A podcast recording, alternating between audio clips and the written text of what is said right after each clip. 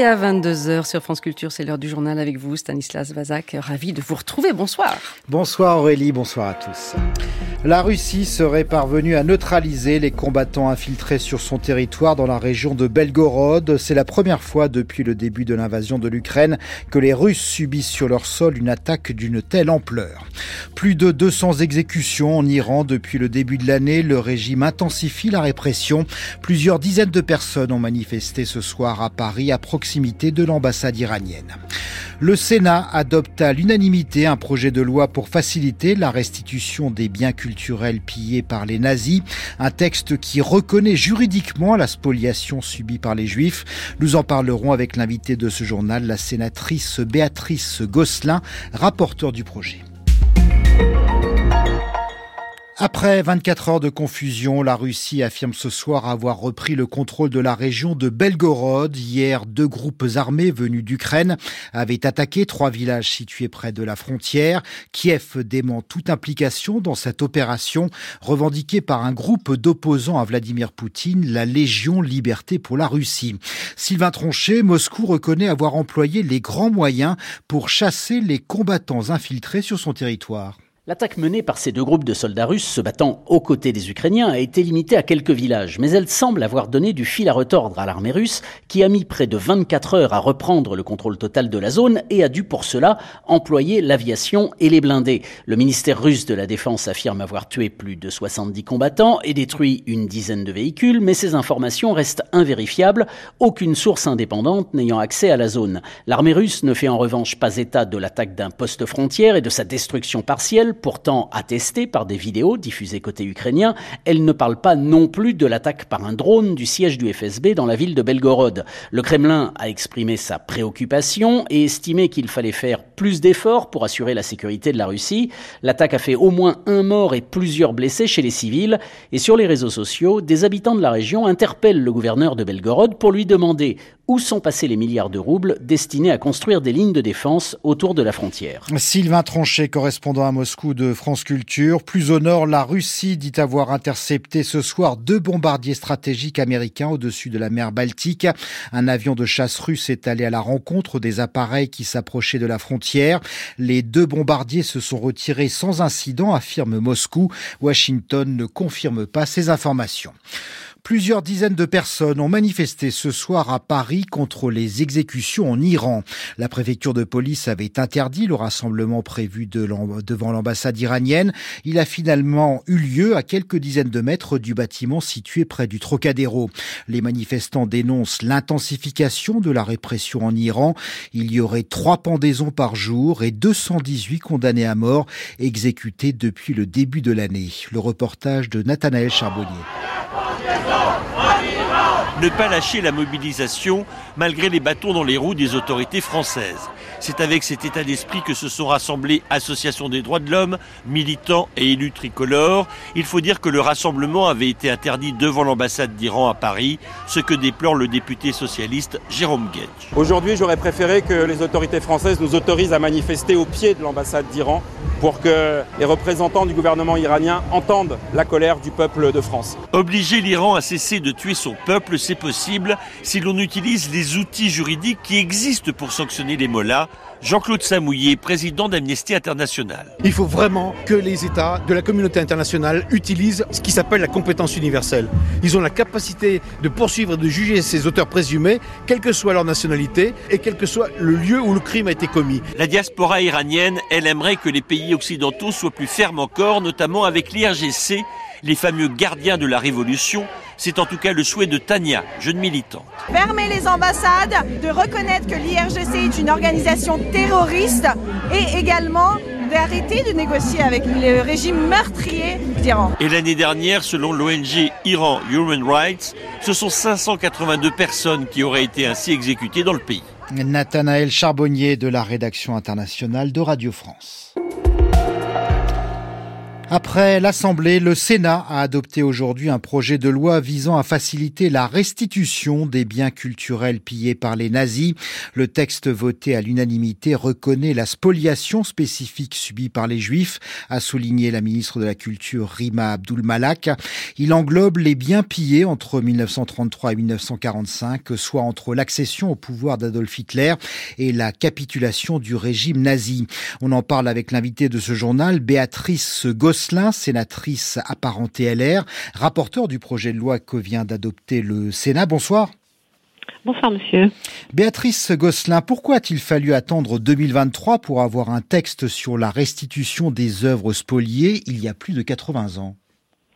Oui, eh bien ça, c'est une question qui reste un petit peu sans réponse et ce qui est vrai, ce qui est vrai, c'est que ça a recommencé avec euh, les accords de Washington et puis surtout en, en 95, le, le discours de, de au Veldiv du, du, du, président de l'époque euh, Jacques Chirac, qui a rappelé un petit peu la responsabilité de la France, euh, de l'État, de l'État de, du gouvernement de Vichy de l'époque, euh, de sur ces spoliations et ces, ces drames et ces et ces crimes contre l'humanité faits fait contre les juifs. Donc il a et depuis eh bien ça fait 28 ans que que certaines œuvres ont pu être redonnées, certaines œuvres qui étaient euh, dans les collections des musées français ont pu être donnés à quand il, quand il a été avéré qu'ils avaient été spoliés aux familles juives.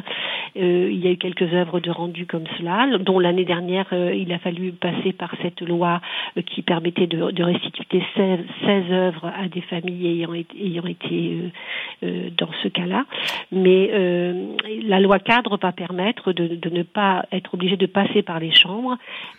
pourquoi est-ce qu'il faut passer par les, les parlements, par les chambres parlementaires? Alors pour préciser les choses, c'est le principe des collections inaliénables des musées français qui complique cette restitution?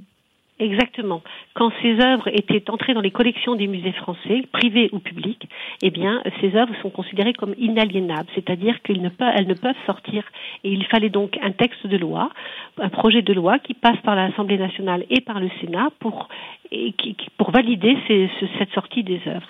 Alors, Alors on parle, pardonnez-moi, on parle d'œuvres d'art, mais aussi d'objets culturels au sens large. De quoi parle-t-on exactement pour ces restitutions? L'an dernier, il s'agissait de rendre des œuvres d'art, mais cette année, euh, la loi cadre permet de rendre tous les, bien, tous les objets, c'est-à-dire les biens culturels. Ça peut être des œuvres d'art, bien évidemment. Ça peut être des, du mobilier, de, des livres, des instruments de musique qui sont parfois beaucoup plus difficiles, euh, pour, les, pour lesquels on aura beaucoup plus de mal à retrouver l'origine et la spoliation. Mais euh, tous, ces, tous ces biens culturels font partie de cette loi qui permettra, quand on aura découvert l'acte de spoliation, de les rendre, de les restituer à leurs propriétaires ou à leurs ayants droit. Les descendants des propriétaires de ces objets ne se sont pas tous manifestés? Loin de là, loin de là. Alors certains ont déjà fait les démarches et c'est ce qui a permis certaines restitutions. Donc euh, depuis euh, les depuis on est à 145 œuvres à peu près qui ont été redonnées au niveau des tableaux. Je parle ici plutôt des tableaux, mais euh, beaucoup d'objets n'ont pas été restitués parce qu'il fallait déjà que les, les, ayants droit fassent les demandes et, et que et qu'on retrouve l'origine et la provenance de ces objets pour pouvoir justifier de la spoliation. Maintenant, il est vrai que cette loi permettra peut-être déjà au musée de faire les démarches pour découvrir si oui ou non ces œuvres ont dans leur parcours eu eu des actes de spoliation et donc fait des victimes de ces spoliations, ou au contraire, euh, les ayants droit pourront eux-mêmes faire ces démarches comme ils pouvaient le faire avant. Donc c'est une avancée, ça va permettre peut-être davantage de retrouver les, les propriétaires ou les ayants droit, les, les descendants, mais il est vrai aussi qu'avec le, les années qui passent et et les, les, difficultés, les difficultés vont être de plus en plus grandes pour retrouver les, les ayants droit euh, de ces, de ces objets. Béatrice. Beaucoup d'objets risquent de ne pas retrouver leur, euh, leur propriétaire et de, de, la justice ne sera pas rendue euh, parce qu'on ne pourra pas remonter les origines de ces objets. Béatrice Gosselin, diriez-vous que cette loi participe aussi au devoir de mémoire?